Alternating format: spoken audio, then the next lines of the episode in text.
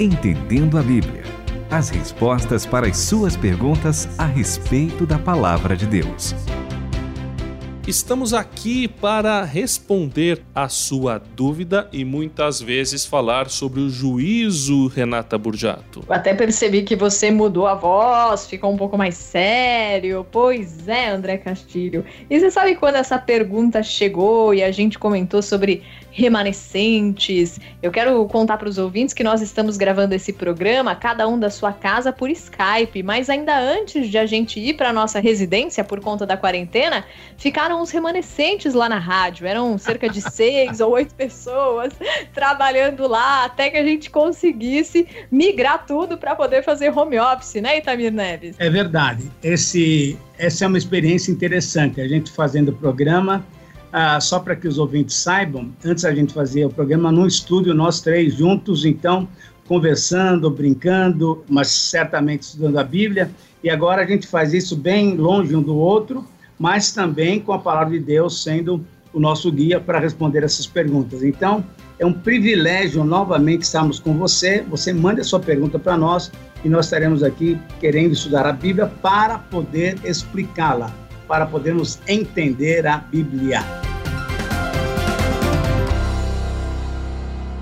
Eu falei sobre juízo porque tem juízo na dúvida. O Tiago Menilo, de Santa Bárbara do Oeste, em São Paulo, ouviu através da Bíblia e ficou com uma pulga atrás da orelha.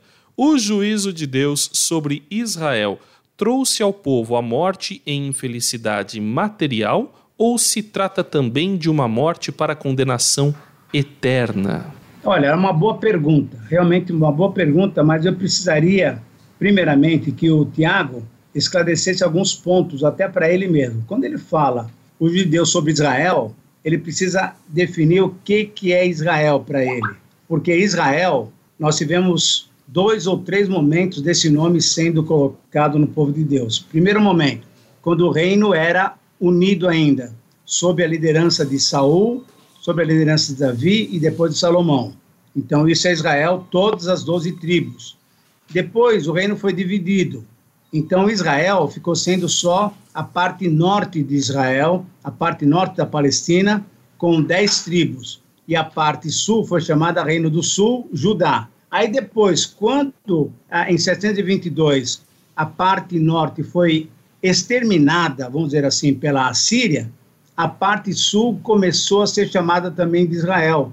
Então, no exílio, quando eles foram para Babilônia e voltaram da Babilônia, a Bíblia já cita o nome de Judá. Então, é, seria bom que o Tiago entendesse essa divisão, isso é importante. A partir daí, a pergunta que ele faz é uma pergunta muito interessante, porque nós podemos colocar esse juízo de Deus em duas ocasiões, né, André? A resposta é, pode ser dada em dois momentos, isso é, tanto no momento em que o povo é disciplinado e vai para a terra prometida, então a primeira geração toda morre no deserto, ou também quando o povo de Judá é disciplinado, vai para o exílio da Babilônia e depois volta com Esdras, com Zorobabel e assim por diante. Então, são dois momentos interessantes que a gente pode conversar um pouquinho sobre eles para mostrar ah, que houve condenação, e aí a pergunta dele é: houve condenação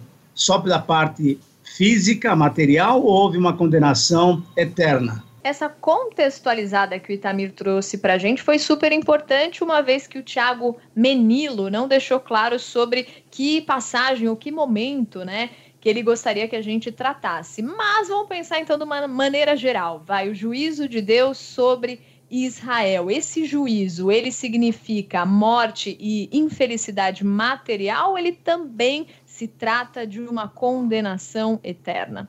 André, deixa eu fazer uma pergunta para você. Eu acho que eu coloquei dois juízos, né, é, com relação ao povo indo para a Terra Prometida e também o pessoal saindo do exílio. Mas eu acho que tem pelo menos mais dois juízos que a gente poderia colocar para a gente poder ampliar bem esse tema. Quais são eles que você lembrou muito bem. É que você tem o ciclo dos juízes, né, no livro de juízes, em que você tem Isso. o ciclo lá, o povo está próspero bem, aí o povo começa a pecar principalmente com idolatria, Deus é, julga o povo com perseguição, com opressão por um inimigo externo, o povo se arrepende e volta a prosperar. Né? É libertado e volta a prosperar. E tem, é, menciona assim, em Lucas, no discurso escatológico de Lucas, ali parece que está falando muito sério do ano 70, quando houve a destruição de Jerusalém, e o apóstolo Paulo menciona alguma coisa a respeito de juízo de Israel em Romanos ali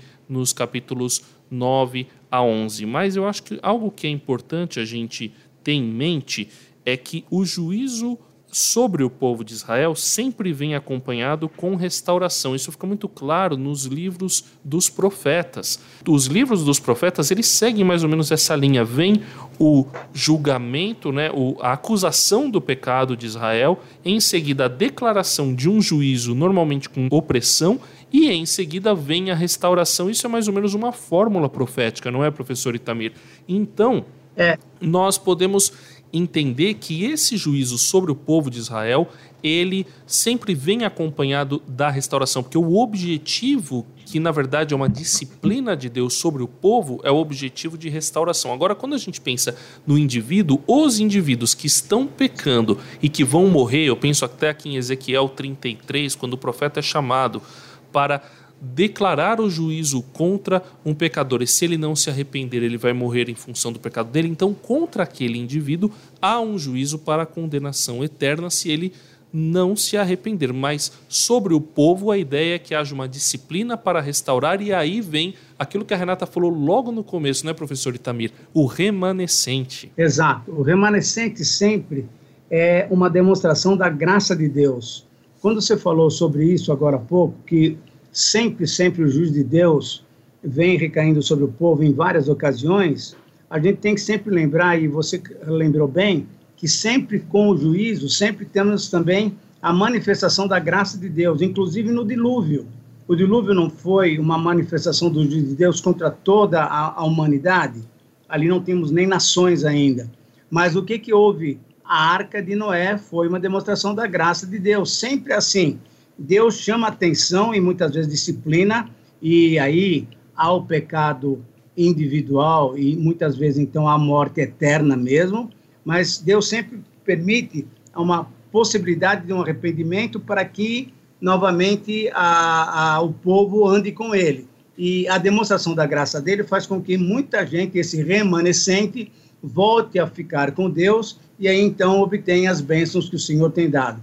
Lembrando só um detalhe: no tempo de Israel, no tempo do Antigo Testamento, sempre a, a, a, havia uma, uma, uma punição, uma disciplina focando os bens materiais. No tempo da graça, no tempo do Senhor Jesus Cristo, as bênçãos são espirituais e a disciplina também é espiritual, porque Deus quer nos preparar para estarmos com Ele na eternidade.